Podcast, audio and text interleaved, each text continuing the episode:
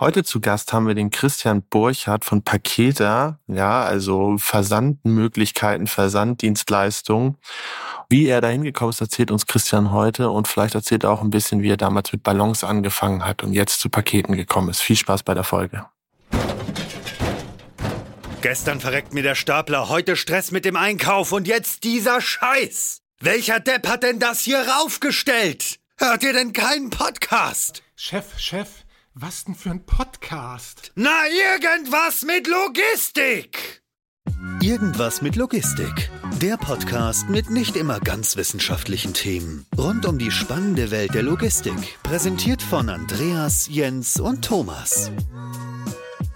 Moin Moin zu irgendwas mit Logistik. Ich habe heute meinen Lieblingshost mal wieder am Start, obwohl ich das zu jedem Host sage. Moin Andreas. Ich weiß nicht, wie ich das jetzt aufnehme, ob positiv oder nicht. Sei es drum, dein Lieblingshost ist hier. Hallo zusammen. Ich bin halt ein Teamplayer. Ich stärke alle meine Teamkollegen. Und zusätzlich haben wir einen wunderbaren Gast dabei, zwar den Christian. Hi Christian. Hi.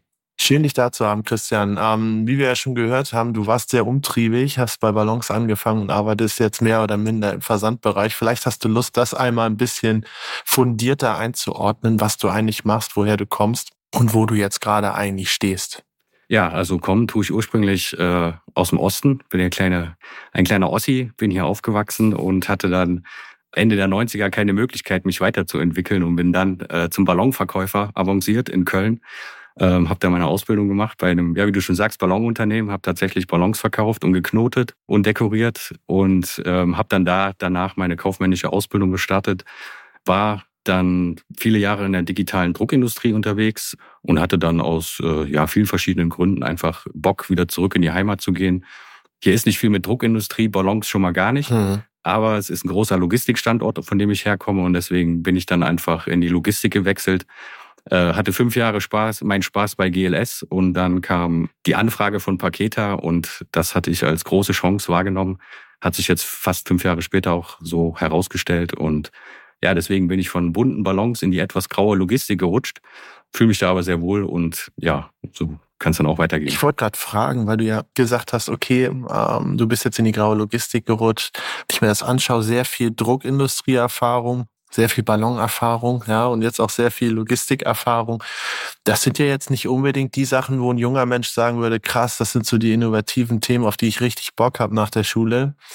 Wie ist denn da generell so dein Verständnis dafür? Ist Logistik eher ein graues Tagesgeschäft oder hast du sehr viel Spaß und vielleicht auch ein bisschen darauf einzugehen, was ihr eigentlich bei Paketa so macht? Also Logistik ist natürlich, wir sagen selber ja immer graue Logistik, aber ich glaube, das ist eher so die Wahrnehmung von außen.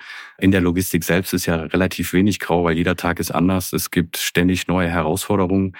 Und von daher finde ich das eigentlich sehr, sehr spannend. Und ich will nicht sagen, ich liebe die Logistik. Dafür gibt es einfach auch zu viele anstrengende Tage. Aber äh, ja, die Logistik ist einfach mein Ding. Und ich fand es halt, also wo ich in die Logistik gekommen bin, war schon, sag ich mal, cool, diese großen LKWs hin und her bewegen zu dürfen, Massen abzuholen und äh, zu verarbeiten und zuzustellen und so weiter. Das war schon ähm, recht aufregend. Und die Logistik ist ja auch innovativ. Also man denkt immer, es passiert nichts. Aber wenn man sich jetzt mal, um den Bogen zu Paketa zu spannen, uns anschaut, wir sind da schon technischer Vorreiter in Osteuropa. Wir sind die Ersten, die die Roboter einsetzen zum Beispiel.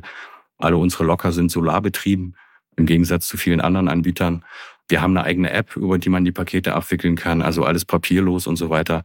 Da finden schon deutliche Entwicklungen statt, bei dem anderen schneller, beim anderen langsamer. Aber das ist auf jeden Fall auch Thema. Also innovationslos würde ich die Logistik jetzt nicht sehen. Vielleicht können wir, können wir einen Schritt nochmal zurückgehen. Nicht unbedingt darauf, dass du aus Ostdeutschland kommst. Ich nehme mich ursprünglich auch. Das freut mich ganz besonders, ja. dass, wir, dass wir die Ostdeutschen in der Mehrheit sind. Aber sei mal dahingestellt, wir sind ja ein, ein vereintes Deutschland. Ähm, worauf ich aber, aber hinaus wollte, ist, wenn du, wenn du sagst, ihr nutzt Roboter, ihr macht dies und das, ihr habt locker kann man eigentlich sagen, dass Paketer ein Frachtführer ist, ein Paketdienstleister oder wie würdet ihr euch ganz grob ähm, selber vorstellen oder, oder einklassifizieren? Also wir sind ein, ein typischer Paketdienstleister. Wir kommen aus Tschechien, sind dort groß geworden und sind dort eigentlich ein hundertprozentiger Paketzusteller. Wir haben eigene Abholorte, wir haben Pickup Points locker, wir haben Home Delivery, eigene Hubs und so weiter. Wir fungieren aber in den Ländern, wo wir keine eigenen Netzwerke haben, eher als Broker. Das heißt, dort übergeben wir dann die Mengen an Local Heroes. Also wir sind ein bisschen so ein, so ein, so ein Mix, so ein Hybrid aus echten Dienstleister zum Anfassen oder aber mhm. auch digitaler Plattform mit, mit Broker-Eigenschaften. Mhm. Wenn du sagst, die Länder, in denen ihr selber nicht aktiv seid, dann würde ich jetzt sagen, ist Deutschland, gehört das da dazu oder nicht? Also ich habe zumindest noch kein Paket über Pakete empfangen oder, oder die, die Auswahlmöglichkeit gehabt beim Checkout, sofern es mir bewusst ist. Aber das ist beispielsweise ein Land, in dem ihr nicht aktiv seid, oder? Äh, indirekt schon. Also wir haben ja insgesamt knapp 40.000 ähm, Kunden, die über uns verschicken, mhm. die meisten aus Osteuropa und für die ist Deutschland natürlich ein interessanter Markt und hier nutzen wir einfach Zustelldienste wie Hermes oder DPD, ähm, sind aber mhm. selbst operativ nicht aktiv auf dem Markt. Also man kann Pakete über Paketer bekommen, aber es wird kein Paketerauto vor, vor der Tür halten und das Paket rauswerfen, sondern es wird einer der hiesigen Dienstleister dann sein. Du hast gesagt, ihr habt relativ viele, beispielsweise auch Lockersysteme. Bist du gerade drauf eingegangen? Ihr habt in Osteuropa relativ ähm, fortschrittliche Lockersysteme, Solarenergie und so weiter. Ich habe immer das Gefühl, in Deutschland ist das noch nicht so verbreitet. Kannst du da vielleicht einen Eindruck geben, wie viel beispielsweise ihr in Tschechien habt und wie viele es in etwa in Deutschland davon gibt? um einfach mal zu verstehen, was da so die Auslastung ist. Weil in Tschechien kenne ich mich jetzt nicht so aus, aber in Polen weiß ich zum Beispiel auch, dass da die Dichte an ähm, Lockersystemen deutlich höher ist als in Deutschland. Das stimmt. Also wir haben in Tschechien, glaube ich, jetzt momentan circa 5500 Locker plus nochmal ungefähr die gleiche Anzahl an, an Pickup-Points. Und das ist gesehen, also wenn du über 10.000 Abholpunkte hast, ähm, für ein Land mit 10 Millionen Einwohnern ist die Dichte relativ groß. Verglichen zum Beispiel mit DPD in Deutschland, die haben 7.500 Pickup-Points, GLS auch circa 7.500 oder rund um 7.000. Von daher siehst du schon, da die Wertigkeit ist eine ganz andere in Osteuropa. Und von daher ist es auch für Firmen wie Inpost relativ einfach, bis zu, glaube ich, 30.000 locker momentan in, in Polen aufzustellen. Und das ist der große Unterschied zu Deutschland. Also der Locker hat in Deutschland keine Lobby. Das ist so ein bisschen das Problem. Du sagst, der hat keine Lobby. Braucht er denn eine Lobby oder überzeugt er nicht rein durch seine Funktionalität? Weil ich frage mich nämlich auch so ein bisschen, wir haben ja auch im Vergleich zu vielen von unseren europäischen Nachbarn, ist dieses Thema mit dem, mit der an der Haustür zuzustellen, ja hier viel mehr Common Sense als in vielen anderen Ländern. Also so Pickup-Points oder auch abholen im Store und so weiter, sich ins Store zuschicken zu lassen, seine Online-Bestellung, ist ja in vielen Ländern deutlich, deutlich, deutlich prominenter als hier. Hast du da eine Hypothese, warum das so ist und warum das in Osteuropa beispielsweise super gut funktioniert mit den Lockern und hier nicht? Ähm, da gibt's eigentlich, glaube ich, zwei Gründe. Das ist so ein bisschen meine persönliche Meinung. Einmal ist es das Mindset. Leute in, in Osteuropa agieren einfach so ein bisschen pragmatischer. Die sind, die sind praktischer veranlagt. Die wissen, okay, ich will jetzt was bestellen im Internet, ich will 24 Stunden Lieferzeit, dann will ich es auch morgen haben. Aber ich bin ja morgen arbeiten. Also bestelle ich es in den Locker oder in, in den Abholort. Zumal die Dichte ja dort auch gegeben ist. Das heißt, du hast alle 200, 300 Meter hast du eine Möglichkeit, gerade in den größeren Städten, irgendwas abzuholen. Und da kommen die gar nicht erst auf die Idee zu sagen, ich lasse es jetzt über Home Delivery liefern und wenn es nicht gut geht, dann wird es ja immer noch umgeleitet. Das ist so ein bisschen der, der Unterschied zu uns. Bei uns ist ja so die Vorstellung, wenn wir nach Hause kommen, soll das Paket in den Schoß fallen am besten, ohne dass wir das dafür was tun müssen. Und wir überlassen diese ganze Dienstleistung dem Dienstleister. Das heißt, ähm, mhm. DHL, DPD muss für diese Umverfügung sorgen, wenn doch jemand auf locker setzen möchte und so weiter, muss das alles der Dienstleister machen. Das macht nicht der E-Shop. Und da kommt nämlich dann auch schon der zweite Grund ins Spiel. Unser E-Commerce in Deutschland ist ja so ein bisschen, glaube ich, auf Katalog-Historie basierend. Das sprich Otto, diese ganzen ähm, Firmen und so weiter. Und es wurde als diese Systeme alle gebaut wurde, ähm, einfach nicht dran gedacht, auch Picker-Points mit zu implementieren. Wenn man sich die Checkouts der meisten E-Shops und Marktplätze anguckt, ist schon so, dass man eigentlich nur die Möglichkeit hat, Home Delivery auszubilden und dann eben halt über diese Umverfügungsmöglichkeit des Dienstleisters geht. Das heißt, schon bei den E-Shops wird dieses Thema direkt auf den Dienstleister ausgelagert. Und das ist in Osteuropa komplett verschieden. Also die, die mhm. Checkouts der Marketplaces und der, der E-Shops, die können alle locker handeln, die können die Adressen handeln und so weiter. Und da ist nochmal so, so ein technischer Unterschied, der einfach besteht. Ich würde mal äh, nochmal ein ganz anderer Aspekt gerade bei dem Geschäft in Osteuropa interessieren. Und zwar ähm, ist es ja so, viele Händler, Online-Shops, ähm, Firmen, sourcen entweder einen Teil oder komplett ihre gesamte Distribution oder auch Returnbearbeitung und so weiter immer weiter in Osten aus, gerade äh, Richtung Polen, aber auch Tschechien viel. Und viele von denen versuchen dann ja natürlich ihr eigentliches CAP-Netzwerk, was sie früher dann auch beispielsweise aus Deutschland oder Benelux oder wie auch immer kannten, da dann rüber zu transportieren. Das äh, so stumpf gesagt, wenn ich jetzt in meinem alten Standort immer mit DRL abgeholt habe, dann möchte ich jetzt auch in Slubice oder in Tschechien mit DRL Deutschland abholen und so weiter und so fort. Ist das was, was eine große Chance für euch ist oder ein großes Risiko, dass sozusagen Kunden aus Westeuropa, Mitteleuropa ihre Dienstleister versuchen mit rüberzuziehen, um die gleichen Cap-Abläufe zu haben und das dann sozusagen euer Geschäft theoretisch verwässern kann oder ihr dann die Möglichkeit habt, die dann nach und nach abzugreifen, um dann halt in den deutschen Markt auch reinzuliefern. Ist das eher eine Chance oder eher eine Herausforderung, diese ganze Entwicklung? Also wir haben es jetzt äh, die letzten vier, fünf Jahre als Riesenchance erlebt. Es war im Prinzip eine Nische weil die hiesigen Dienstleister oder die westeuropäischen Dienstleister nicht so präsent waren in Osteuropa. Es gibt, gibt die dort zwar auch, aber die Qualität ist dort ja nicht vergleichbar mit den Ländern äh, oder mit ihren Kernländern, wo sie schon immer aktiv waren. Ähm, und das ja. war genau die Nische, die wir besetzt haben, weil wir einfach die Dienstleister dort haben, auch der Dienstleister selber dort sind äh, der sich dort auskennt, der die, die passenden ähm, Last-Mile-Lösungen anbieten kann und so weiter. Und für eine DHL ist es jetzt nicht unbedingt, die hat vielleicht die finanzielle Power, aber dennoch ist es nicht für die einfach mal eben ein, ein Locker- und Picker-Point-Netzwerk in irgendeinem neuen Land aufzubauen. Und deswegen sind sogar viele Dienstleister dazu übergegangen, mit uns zu kooperieren. Also wir haben mhm. tatsächlich mhm. Paketdienstleister, die uns die Pakete in Prag übergeben und wir machen den Rest für die in Osteuropa, weil die einfach gemerkt haben, dort jetzt selber Netzwerke aufzubauen, auch aufgrund dieser Kleinteiligkeit der Länder, ist eigentlich fast zu schwierig oder würde zu lange dauern. Und da gibt es einfach Leute, die haben es besser gemacht die letzten Jahre und unter anderem wir und wir profitieren da davon. Also es ist eine Riesenchance. Das ist ja eh ein Kernproblem oder Thematik, die du ansprichst. Im Cap-Bereich ist es ja sehr, sehr schwer, neue Märkte zu erschließen oder auch anzugreifen, dadurch, dass es so krass, krass, krass, krass intensiv ist, Netzwerke und Ressourcen und auch Assets in diesem Markt aufzubauen. Also zum Beispiel, wenn du jetzt Cap machen wollen würdest in Deutschland, du kannst jetzt nicht einfach auf die zur Bank gehen, den Kredit holen und irgendwie 40 Pakethubs aufbauen. Das wird nicht passieren. Dementsprechend kann ich es mir auch vorstellen, ist es strategisch, wenn man so sehr in einem Markt auch äh, fixiert ist, beziehungsweise sehr bekannt ist und wiederum in anderen Ländern es sicherlich dann auch Pendants dazu gibt, die auch dann sehr fixiert auf dem Markt sind, ähm, dort eine Wachstumsstrategie zu machen. Es ist deswegen auch so, dass ihr dieses Broker-Thema mehr und mehr auch im Fokus habt, weil das eine viel einfache Art und Weise ist zu skalieren und auch in andere Märkte einzudringen Anstatt jetzt zu sagen, okay, ich stelle jetzt über erstmal in dem ersten Ballungsraum hin, ein paar Fahrzeuge und guck mal, was sich da in den nächsten zehn Jahren entwickelt. Und entweder es gibt pleite oder wir können skalieren. Genau, das ist der Punkt. Also wir nutzen diese Broker-Geschichten für die Länder, wo wir einfach sehen, es macht keinen Sinn, dort selbst aktiv zu werden. Erstmal wäre der finanzielle Aufwand und das Risiko viel zu hoch. Und dann kennen wir die Anforderungen in den Ländern gar nicht. Also wir als Paketer würden wahrscheinlich niemals erfolgreich in Frankreich oder auch Deutschland sein, weil wir den Markt einfach nicht gut genug kennen. Und, äh, und so machen wir es umgekehrt. Also alles, was nach Westeuropa geht, arbeiten wir auch mit Brokern zusammen. Und wir bleiben halt in den Ländern, wo wir uns einfach auskennen und ja, wo wir den Kunden auch am besten weiterhelfen können. Also das ist schon ein wichtiges Thema. Es ist ja auch interessant, weil ich glaube, es geht auch oft so ein bisschen unter, wenn man sich mal anschaut, wo so die auch die Volumina von klassischen Online-Händler aus beispielsweise Deutschland hingehen.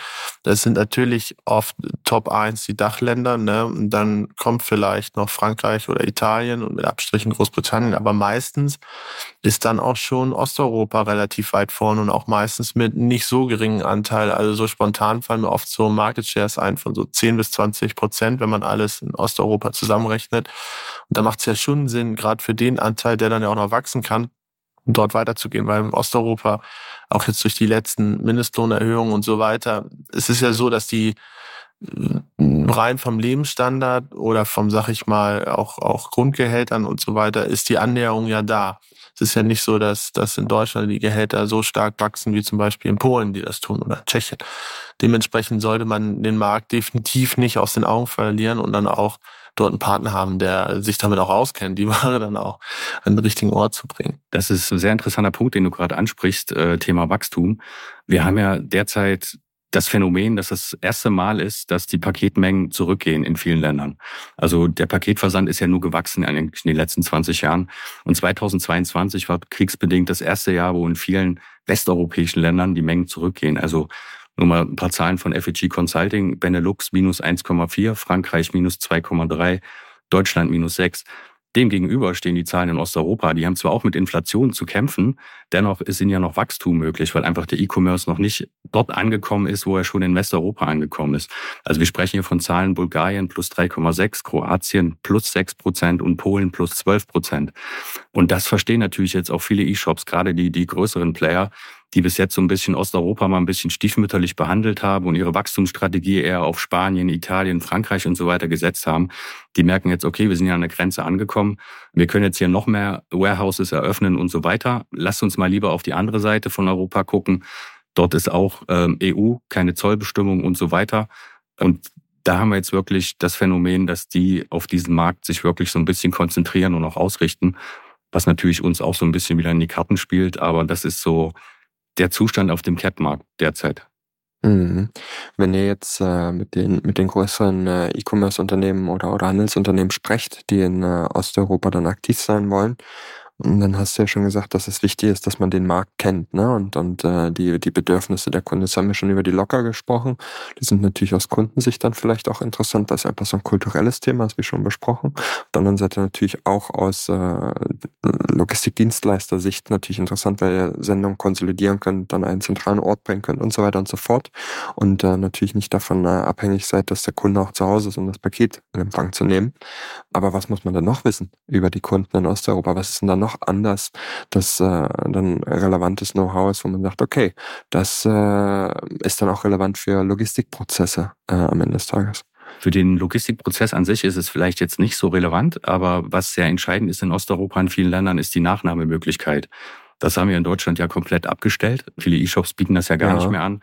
Ähm, selbst glaube, viele Dienstleister haben das auch gar nicht mehr als Service im Programm und selbst wenn zahlst du irgendwie 20 Euro für so ein Nachnahmegeschäft.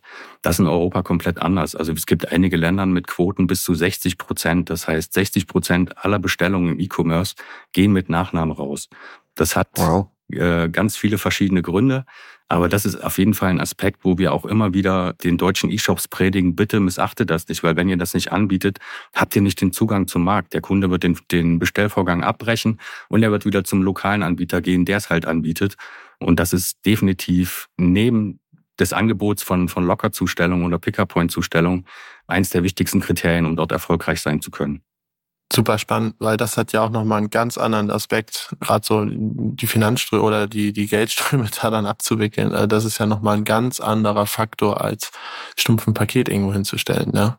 Das stimmt. Sehr spannend. War mir gar genau. nicht bewusst, dass es da so krasse. Ich dachte immer, wir sind relativ weit hinten mit digitalen Zahlen. Aber anscheinend gibt's ein paar, die, die Cash noch für besser. Oder, oder ist es dann auch tatsächlich Kreditkarte und, äh, und Mobile Pay bei der Nachnahme. Das ist, also Oder geht auch mit Kreditkarte. Cash? Nee, nee, also Cash, der Cash-Anteil wird immer geringer. Jetzt sowieso seit der Pandemie ist ja. der komplett abgerutscht. Und das, das switcht jetzt alles so zur Kreditkarte oder über unsere App zum Beispiel. Was ist denn da der Grund für, dass die Leute sagen, ich bezahle lieber per Kreditkarte, wenn das Paket dann da ist, als dass ich vorher per Kreditkarte oder per PayPal oder was auch immer bezahle oder Klarna? Das ist sehr verschieden von Land zu Land. Wenn man jetzt mal nach Rumänien guckt, da ist es eher, ich will ihnen jetzt nicht Faulheit unterstellen, aber die sind sehr bequem. Die wollen bestellen und die haben einfach keine Lust. Die haben weder Lust, ihre Adresse anzugeben, wenn möglich, noch haben die Lust, ihre Bankdaten anzugeben, sondern die ja, wollen einfach. Ohne Adresse ist schwierig für euch, oder? ja, das gibt ja, ja. Gerade was so Postleitzahlen angeht. Äh, da kommt noch hinzu, die rumänische Regierung ändert ständig die Postleitzahlen und die Leute haben einfach aufgehört, sich ihre zu merken. Das ist so eine kleine Herausforderung. Aber wie geht man denn damit um als äh, Paketdienstleister? Wenn die Leute gar keine Postleitzahl angeben. Du hast ein großes Service-Team, was die Kunden kontaktiert in Rumänien äh, auf Rumänisch okay, und dann krass. halt tatsächlich nochmal nachfragt. Ne? Anders oh, ähm, ist das nicht kaum zu wuppen. Du kannst natürlich ja. dir ein paar Barrieren einbauen, wo der Kunde dann einfach kein Label erstellen kann. Aber dann hast du auch nicht den Zugang zum Markt. Also du musst das irgendwie, musst du das, musst du das verarbeiten. Und die sind halt zum Beispiel sehr bequem, auch was, was Zahlungsmodalitäten angeht und vertrauen dem auch nicht so ganz. In Ungarn zum Beispiel ist der Grund, ähm, dort gibt es keinen Käuferschutz vom, vom Gesetzeslage her. Das heißt, wenn du mhm. jemandem Geld gibst und du bist da nicht zufrieden oder es ist nicht das im Paket drin, was du bestellt hast, musst du dann erstmal ganz fiese Wege gehen, wahrscheinlich über Anwälte und so weiter, weil einfach kein Gesetz gibt, was dich vor so etwas schützt. Und deswegen bestellen die Leute das meiste gerne aus meinem Pickup-Point, gucken, ob es auch wirklich angekommen ist. Im Idealfall gucken sie noch vorher rein, ob auch wirklich Anzahl und Qualität stimmt und dann äh, bezahlen die erst. Also es gibt ganz verschiedene Gründe dafür. Hm. Und dann habt ihr auch eine eigene App, hast du gesagt, in der die Kunden tatsächlich auch bezahlen können. Ähm, also hinterlegen sie da wahrscheinlich dann einmal ihre, ihre Zahlungsmodalitäten, dann können sie über die App bezahlen oder wie, wie funktioniert das und was ist, was ist so ein bisschen die Zielsetzung der App? Ist einfach nur, dass, dass es Commodity ist und, und einfacher zu nutzen ist oder gibt es da sicherlich auch Ansätze für Kundenbindung und so weiter? Also die App hat sehr viele Vorteile. Also einmal natürlich diese, diese Zahlungsbequemlichkeit. Der Kunde muss nicht mit Bargeld hantieren, hinterlegt einfach sein, seine favorisierte Zahlungsmöglichkeit, sei es jetzt Kreditkarte, PayPal oder sonstiges, was es da nicht alles gibt. Und von, die App an sich hat den großen Vorteil einfach, dass der Kunde, der muss kein Panel bedienen oder sonstiges. Der E-Shop hat die Möglichkeit, nochmal bei Abholung des Pakets eine Werbung zu schalten. Das heißt, wenn der Kunde sein Paket rausholt, wird das über die App bestätigt und da ist dann nochmal die Chance für den E-Shop, eine kurze Werbung zu schalten, einfach einen Upsell zu machen. Pass auf, du hast ja dieses T-Shirt bestellt, guck doch mal die Hose, ihr passt dazu oder danke für deine Bestellung, nächste Bestellung 10% Rabatt. Das hat schon mal einen sehr hohen Effekt ähm, für die E-Shops. Und ansonsten kann man die Kunden einfach über eine App viel besser informieren. Also es gibt unzählige Vorteile. Auf der einen Seite verstehe ich das, auf der anderen Seite, jetzt denke ich mal an mich selber, habe ich auch oft das Bedürfnis, möglichst wenig Touchpoints mit meinem Frachtführer zu haben als Empfangender. Also wenn die klingeln, ist das okay. Wenn die das Paket bringen, ähm, dann passt das schon. Aber, aber viel mehr möchte ich eigentlich nicht. Ist das eigentlich auch so für euch? Jetzt haben wir viel über E-Commerce gesprochen. Seid ihr auch viel im Bereich aktiv, dass quasi der Kunde selber Pakete bei euch aufgibt, also, also tatsächlich auch das ganz normale Consumer-Geschäft, wo, wo der Consumer dann Paket-Label äh, erstellt, das äh, euch übergibt und ihr macht das auch oder genau. kann mir jetzt vorstellen? Sehr guter Punkt. Also wir sind auch im C2C-Geschäft äh, tätig oder mhm. im C2B-Geschäft. Ähm, das ist sogar ein sehr, sehr großer Teil unseres Geschäfts, vor allen Dingen in unseren eigenen mhm. Netzwerken. Und da hat natürlich die App dann noch den Vorteil, dass der Kunde einfach über diese App das Paket generieren kann. Er muss kein Label zu Hause mhm. drucken, sondern er geht mit der App einfach in den Pickup-Point zeigt äh, das vor, der Pickup-Point-Betreiber druckt das Label, klebt's drauf und das Paket kann verschickt werden. Also die App hat mhm. sowohl bei Abholung als auch bei Abgabe nochmal diese, diese papierlose Vorteilsmöglichkeit, mhm. dass der Kunde einfach nicht mit, mit Drucker und Label selber hantieren muss. Mhm. Ich finde es interessant dahingehend, dass auf der einen Seite haben wir, haben wir über Zahlungsmöglichkeiten gesprochen. Die Leute sind äh, gern faul und äh, nutzen irgendwie auch Zahlungsmöglichkeiten, die wir vielleicht für veraltet erachten, ähm, wie Nachname beispielsweise. Auf der anderen Seite machen die Leute alles mit ihrer App, so wie wir das natürlich auch in Deutschland äh, gewohnt sind von den, von den gängigen, meist gelben Frachtführern, wo man, wo man alles per App machen kann, alles digital. Ähm, interessanter Switch zwischen, zwischen diesen beiden Welten. Wenn wir über die Unterschiede sprechen ähm, und, und insbesondere auch über den E-Commerce, würde mich natürlich auch mal interessieren, wie ist das eigentlich mit Retouren? Äh, wie ist denn da so die Vergleichbarkeit? Gibt es dort äh, mehr Retouren, weniger Retouren? Ich meine, wir sind ja wahrscheinlich mehr Retouren als in Deutschland, gibt es wahrscheinlich nirgends. Ähm, aber ähm, wie, wie sieht denn das in Osteuropa aus, ähm, in, den, in den unterschiedlichen Ländern? Also die Retourenquote ist ähm, fast gleich, muss man sagen. Also okay. gerade dadurch, dass, dass die großen Player aus ähm, Deutschland auch in den Ländern aktiv sind, die bringen denen das halt ja auch irgendwie bei. Also du kannst bestellen, bestell zwei Hosen, schick ruhig eine zurück, kostet dich eigentlich im Prinzip nichts und dadurch sind halt auch die Retourenquoten gestiegen. Und man muss auch mhm. sagen, durch den äh, Nachnamenanteil ist auch die Retourenquote natürlicherweise etwas höher, weil natürlich die Gefahr besteht, dass ein Kunde ähm, etwas spontan bestellt und dann am nächsten Tag sich einfach überlegt, okay, äh, eigentlich brauche ich das doch gar nicht, äh, ich verwende das Geld lieber für was anderes und das Paket dann einfach nicht abholt. Das heißt, allein hier hast du schon so ein paar Prozent höhere Retourenquote als bei uns ähm, durch diese Zahlungsmöglichkeit. Und im Großen und Ganzen mhm. ist es ähnlich. Ich glaube, bei uns in Deutschland ist es also so hoch, wie du schon sagst, wie bei uns ist es nirgends. Aber in Osteuropa, schätze ich, ist es so 10 bis 15 Prozent runter, aber nicht viel weit runter. Vor dem Hintergrund ist es denn auch so, dass beispielsweise die ganze Thematik mit Retoureneinschätzung, Retourenvermeidung und so weiter, ist das was, was bei eurem Kunden dann generell auch ein Thema ist? Und äh, wo man beispielsweise sagt, okay, ich versuche jetzt möglichst Zug, äh, möglichst äh, spät sozusagen eine Flag zu setzen, dass man die Sendung nicht mehr ändern kann, wenn jetzt beispielsweise Kunde bei euch merkt, okay, die Adresse ist doch falsch oder die Person ist irgendwie doch nicht zahlungsfähig oder sie hat es doch noch irgendwie storniert und hat den Kundenservice angeschrieben und so weiter und so fort.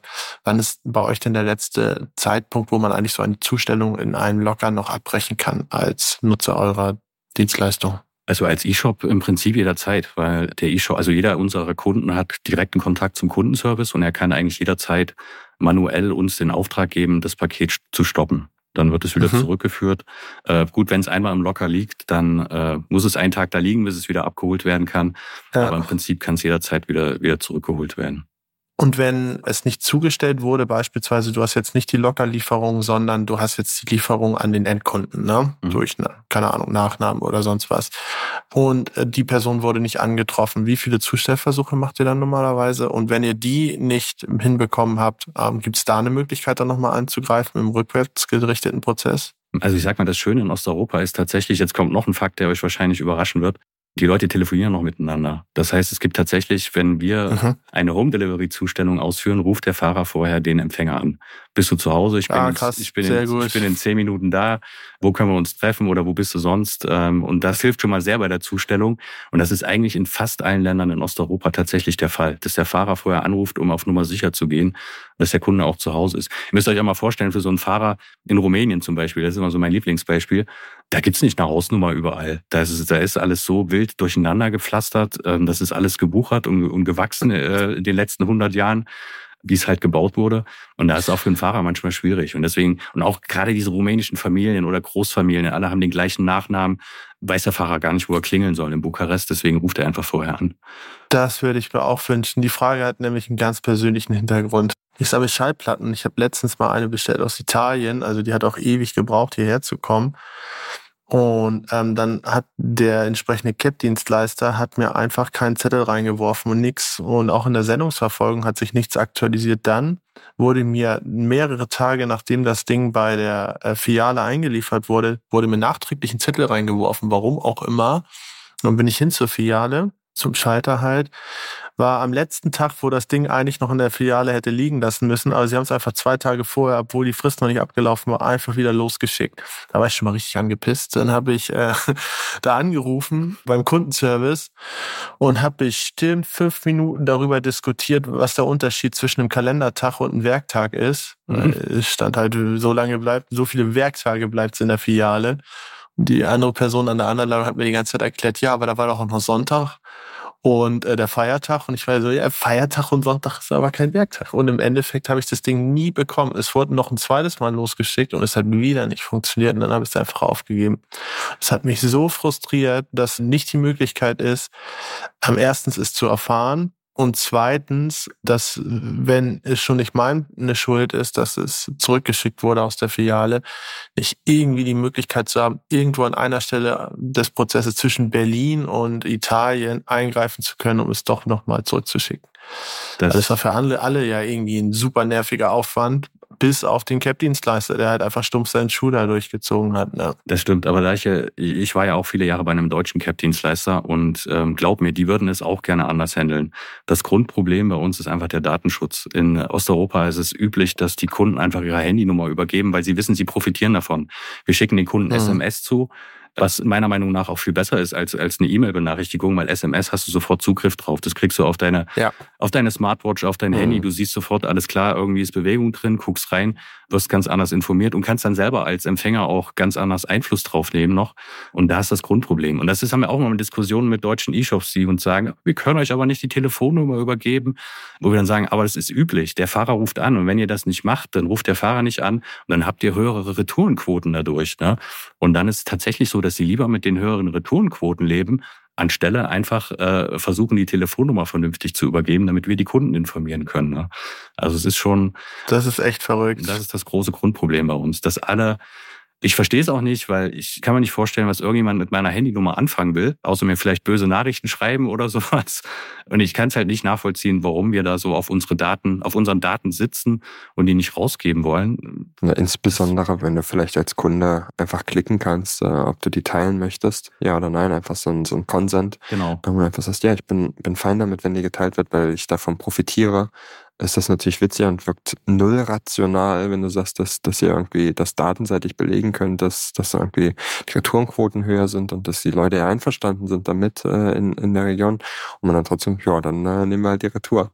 Ja, vor allem, wenn du dann die, die Alternative siehst, die als Lösung vorgeschlagen wirst, anstatt dann sowas zu machen, musst du dir tausend Apps runterladen, ja, und da deine Daten reinpacken, damit du Push-Benachrichtigungen kriegst, die auch nicht immer funktionieren. Das ist auch so ein Thema. Genau. Was ich überhaupt nicht verstehe, ist, haben doch alle Beteiligten meine Daten, die Sendungsnummern und auch das Sendungsziel.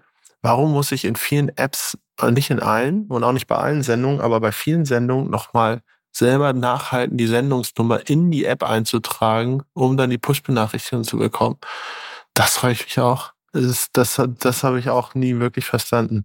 Weil manchmal kommen die Sendungen automatisch oder erscheint automatisch in den Apps, manchmal nicht. Das kommt wahrscheinlich auf die jeweilige Datenschutzabteilung drauf an, die ja manche, die damit manche zu tun interessiert es nicht so, manche anscheinend sehr, aber ja ist schon. Also Datenschutz ist natürlich ein, ein Minenfeld. Ne, ja. da gibt's da gibt's viele viele berechtigte Einwände und auch viele berechtigte Sorgen meiner Meinung nach. Ich frage mich auch permanent, woher wiederum andere Leute meine Nummer haben. Wie oft wurde ich schon von irgendeinem so Fake-Anruf angerufen, dass irgendwie Interpol ermittelt, ja. Also, das ja, das immer, immer die gleiche, die gleiche, oder dass mein Pass gesperrt wurde oder bliblablub. Aber die kriegen anscheinend das hin, meine Nummer zu bekommen, aber bei den Cap. Interpol. Nee. Ähm, aber Meinst du, die machen das wirklich? Ja, und du hast die einfach weggedrückt. Ach, ähm, glaube ich nicht, glaube ich nicht. Das, was mich mal interessieren würde, dieses ganze Lockersystem löst ja auch irgendwo das Problem, kann ich mir vorstellen, der mehr und mehr aufkommenden Verkehre. Weil wenn du einen Zustellpunkt hast für mehrere Sendungen, ist ja wie im Lager. Ne? Wenn du Batchpicking machst beispielsweise und ganz viele Tasks an einem Ort erledigen kannst für ganz viele Kunden, hast du weniger Wege im Lager. Und ähnlich stelle ich mir das auch mit den Lockern vor. Ist das irgendwas äh, deiner Meinung nach, was zukünftig auch immer mehr notwendig wird und auch essentiell wird, gerade so in urbanen Räumen?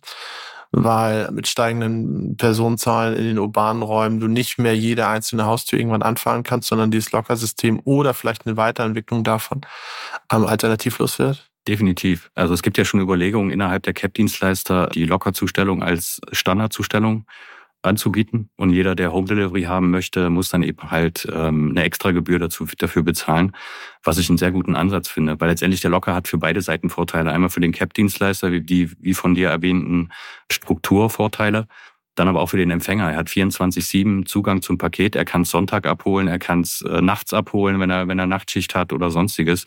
Also die Vorteile liegen eigentlich auf der Hand. Und ich würde mich freuen, wenn das Thema in Deutschland wirklich anders betrachtet wird. Da gibt's ja jetzt positive Entwicklungen bei vielen großen Anbietern. Also erstmal, die fangen an, Retouren, Preise für die Retouren zu nehmen und nicht mehr alles kostenlos anzubieten. Das geht schon mal in die richtige Richtung. meiner Meinung nach alles ein bisschen zu langsam noch. Vermutlich müsste da die Politik äh, ein Wörtchen vielleicht mitreden oder beziehungsweise ein paar Gesetze mit auf den Weg bringen, um es einfach auch einfacher zu machen, locker aufzustellen. Das kommt ja auch noch dazu. Wir haben so viele verschiedene Kommunen, so viele verschiedene Lokalitäten in Deutschland. Das sind ja immer noch alles kleine Königreiche und jeder hat seine eigenen Gesetze und, und Vorgaben. In der einen Kommune ist es total cool, du kannst überall locker aufstehen, die verstehen die Notwendigkeit. In der nächsten Kommune musst du für jeden Standort kämpfen und musst das erklären. Das macht den Anbietern natürlich auch nicht einfach. Ne?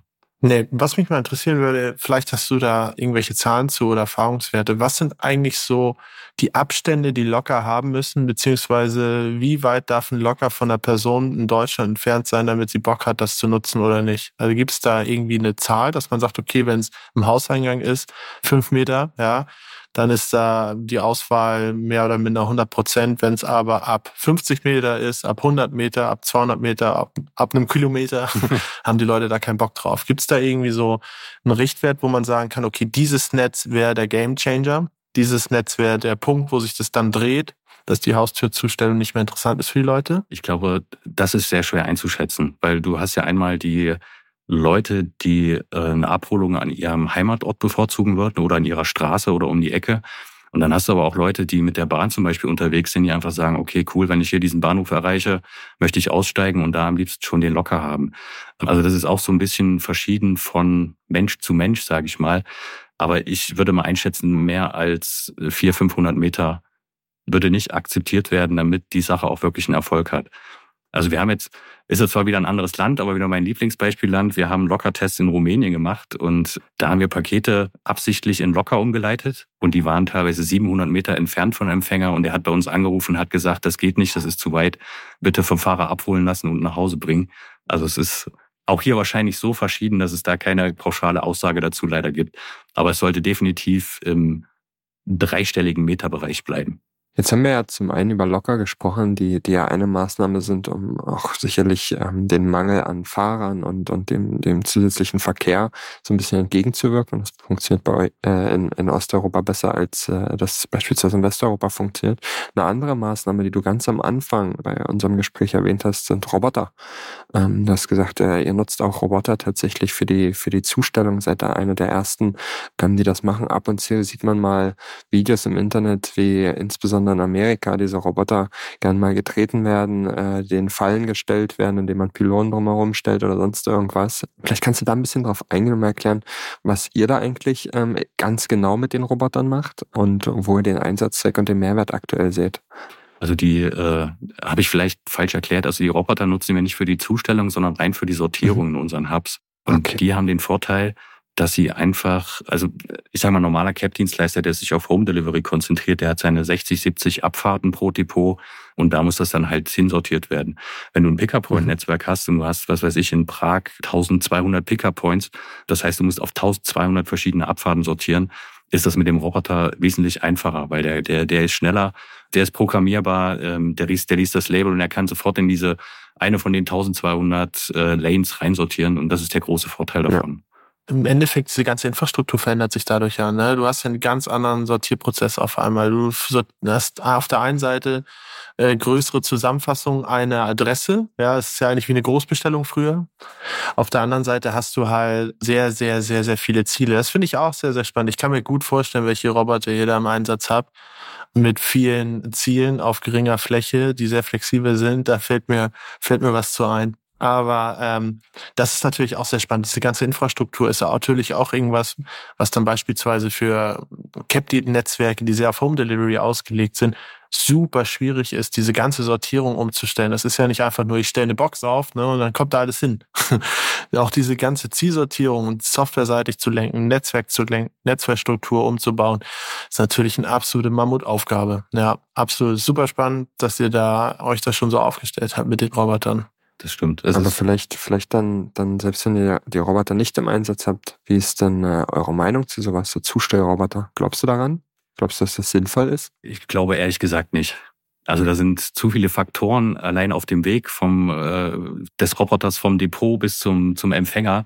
Ich kann sagen, hier kann so viel passieren, hier sind so viele offene Fragen, sprich äh, also Thema Verkehr, Thema Sicherheit und so weiter, auch Datenschutz. Ne? Du weißt nicht, der Roboter hat ja eine Kamera vorne eingebaut. Auch das muss ja dann alles sichergestellt werden. Der filmt ja wahrscheinlich seinen ganzen Weg, der, der filmt den Empfänger.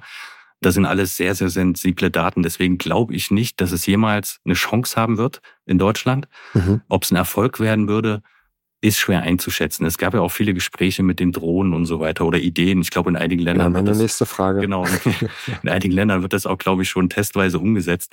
Auch das finde ich extrem mhm. schwierig, wenn du jetzt in einem Hochhaus bist und die Drohne muss da irgendwie in den 13. Mhm. Stock fliegen ans Fenster oder äh, gibt es dann Drohnenlandeplätze ich glaube, wir haben ganz, ganz gute Use Cases tatsächlich sogar auch in Deutschland, wenn es so auf die Nordseeinseln beispielsweise geht, dann äh, insbesondere im, im, im eiligen Medizinbereich. Ich glaube, da werden Drohnen äh, eingesetzt und ich glaube, die Kollegen bei DSV nutzen Drohnen für die Belieferung der Offshore-Anlagen mit Ersatzteilen. Ähm, wenn, wenn, wenn irgendwie so Servicemannschaft drauf ist, feststeht, brauchen Ersatzteile, dann schicken wir eine Drohne rüber.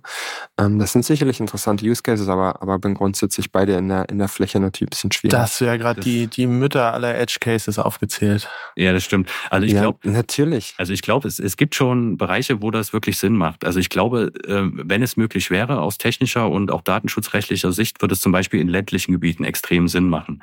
Du hast ja wirklich oh. das Phänomen, du hast einen, einen Fahrer, auch die, ich, ich wohne auf dem Dorf, die Fahrerin, die gerade da war, ich kenne kenne ihr DHL-Auto, da liegen, keine Ahnung, 20, 30 Pakete rum und sie fährt geschätzt 150 Kilometer am Tag für, für 30, 40 Zustellungen. Da glaube ich, oh. machen Drohnen mehr Sinn. Und das würde auch die Umwelt, glaube ich, mehr entlasten. Ähm, es würde den Empfänger auch weiterhelfen, weil wir haben ja auch kein Paketshop-Netz. Wenn die Fahrerin dich nicht antrifft, dann musst du wirklich fünf bis sechs Kilometer fahren, um dein Paket dann irgendwo im Paketshop abzuholen. Mhm. Ähm, ja. Da würde es wahrscheinlich echt Sinn machen. Aber ich glaube, flächendeckend in der Masse, wenn ich mir jetzt vorstelle, in Köln oder Berlin, alle werden über Drohnen beliefert.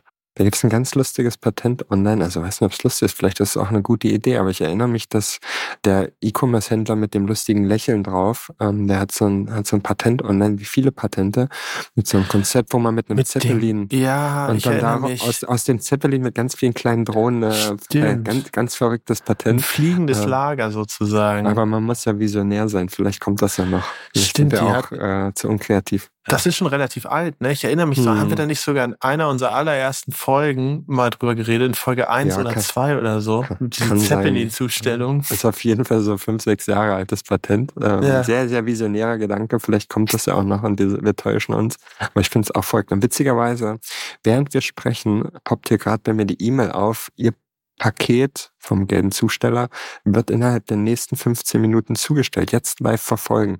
Guck mal, hätte ich das als SMS bekommen, hätte ich es in dem Fall sogar nicht bekommen, weil ich ja mein Handy stumm geschalten habe für die Aufnahme. Aber die E-Mail poppt auf. Aber tatsächlich ist es natürlich so, dass man die E-Mail wahrscheinlich in allermeisten Fällen gar nicht mitbekommt. Ist aber auch nicht immer zutreffend, die 15 Minuten. Da steht da oft so noch zwei Zustellstopps vor dir, dann dauert das drei Stunden, warum auch immer. Oder was ja. sehr gut ist, ist auch, sie müssen hier noch was nachtragen. Ist mir einmal passiert. Wort äh, DPD-Seite nachgebaut und die habe ich bekommen. Und ich natürlich so mit halbem Auge so, ah, okay, das kann gut sein, das müsste das und das Paket sein, eingetippt und schön dann irgendein scheiß Abo abgeschlossen bei irgendeinem so Gaming-Hersteller oder sowas. Habe ich ewig gebraucht, ewig gebraucht, um wieder rauszukommen. Das war wirklich richtig spannend. Ich ich musste sagen, du machst nicht den besten Eindruck in dieser Episode. Erst äh, hatten, wir, hatten wir das Thema mit Interpol, jetzt äh, fällst du auf äh, Fake-E-Mails rein.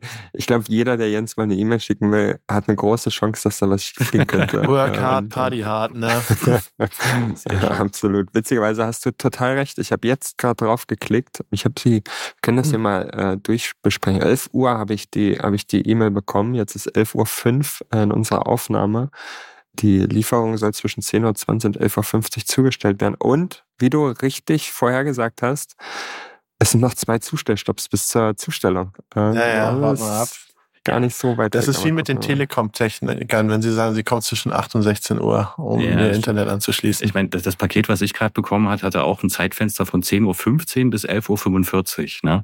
Jetzt weißt du, okay, du hast um 10 jetzt so eine Aufnahme zum Beispiel platzt das jetzt rein, platzt das nicht rein? Also es ist halt, es ist schön, so ein Zeitfenster zu haben, aber nicht hilfreich. Und das ist natürlich auch schwer vorhersehbar, ne? Also als, als äh, Zustell, aus Zustellersicht. Nein, ist Ja, aber ich finde es auch, wie gesagt, nicht hilfreich. Ich meine, entweder du bist jetzt um 11 Uhr im Homeoffice, dann bist du aber auch um 10 und um 12 und um 13 Uhr im Homeoffice, oder du bist halt im Office, ja, und dann bringt es dir auch nichts eigentlich wären Intervalle generell, die man auswählen könnte, wie zum Beispiel bei der Zustellung von Getränken und so weiter, wäre eigentlich hilfreicher. Wobei dann würden wahrscheinlich alle die Intervalle zwischen 18 und 20 Uhr dann nehmen. Oder man macht so wie wir in der Slowakei, weil wir haben den Minute Delivery Service. Äh, das ist auch ein mhm. ziemlich neues System. Der Kunde bekommt die Ankunft des Pakets auf die Minute genau mitgeteilt. Das geht über Live-Daten. Und das Schöne ist, der Fahrer ruft dann auch noch an, wenn er vor der Tür steht. Das heißt, ich bin aber, jetzt da. Aber jetzt mal. Das hört, das, sich, nach Overkill, das hört sich nach Overkill an. Ja, das werde ich herausfordern. Die Frage ist natürlich, wie oft mussten wir da die Minutenangabe ändern? Und wenn du jetzt plötzlich feststellst, oh ja, jetzt ist hier doch eine Ampel oder ein Stau oder der Zustelltermin vorher hat irgendwie länger gedauert, weil, die, weil der Empfänger noch einen Schnack halten wollte oder was auch immer. Naja, eigentlich kannst ähm, du es ja machen, wie wenn du navigierst. Ne? Da, dein Navigationssystem aktualisiert sich ja auch die ganze Zeit in Echtzeit. Ja, genau. Also der Service startet auch 90 Minuten vor Ankunft erst. Also es ist, vorher mhm. kriegt man auch ein Zeitfenster und dann 90 Minuten bevor der Fahrer eintreffen soll, ungefähr startet dann dieser Service, so dass man genau sehen kann. Hat natürlich den Vorteil, wie jetzt hier zum Beispiel hätte ich sagen können, oh, alles klar, in drei Minuten kommt das Paket, heb dir mal kurz die Frage auf, merkst du dir, dann warten wir kurz oder so, bis, bis der Fahrer da war. Ähm, und, und das ist echt mega cool. Wieso macht ihr das genau in der Slowakei? Wir haben es dort wahrscheinlich günstig programmiert bekommen und das ist so unser Rollout-Land. Also Slowakei ist ja neben Tschechien mhm. unser, unser zweiter Kernmarkt, wo wir auch mit mhm. äh, einer der größten Dienstleister sind. Und da haben wir es einfach ausprobiert. Also wir wollten es nicht direkt in unserem mhm. Mutterland ausprobieren, so einen Service, sondern aus einem etwas kleinerem mhm. Land. Und da hat sich die Slowakei mhm. einfach angeboten. Und das, das klappt wunderbar. Das mhm. kommt super an bei den Leuten. Ähm, okay. Und es hat für beide Seiten auch wieder Riesenvorteile. Und es ist natürlich mhm. sehr convenient. Ja? Also wenn du auf die Minute genau weißt, wenn das Paket kommt. Absolut. Da weißt du, ob du nochmal ans Telefon gehst oder, keine Ahnung, duschen gehst oder was auch immer. Genau. Ähm, oder, oder ob du, ob das Paket hast. Finde ich gut. Christian, ich glaube, wir haben ganz schön viel über, über äh, Osteuropa gesprochen, wir haben viel über äh, Jens seine Empfänglichkeit für Scam äh, gesprochen. Ja. ähm, aber, aber tatsächlich auch über das Fachliche, über, über die Zustellung und, und die, die äh, sicherlich auch regionalen Unterschiede, die er mit Paket erreicht und was das dann natürlich auch für Vorteile für E-Commerce-Unternehmen beispielsweise hat, die aus Deutschland in Osteuropa versenden wollen und die lernen müssen, dass äh, sowohl Nachname als auch die Übermittlung von äh, Telefonnummern äh, sinnvolle Mechanismen sind, um den Markt auch äh, gut zu erschließen und die Retourenquoten niedrig zu halten. In dem Sinne würde ich sagen, vielen lieben Dank, Christian, für die ganzen Insights und äh, bis bald. Ja, Christian, vielen Dank. Also war wirklich sehr, sehr spannend und aufschlussreich. Danke dir. Ich danke euch. Vielen Dank für eure Zeit und für die Möglichkeit.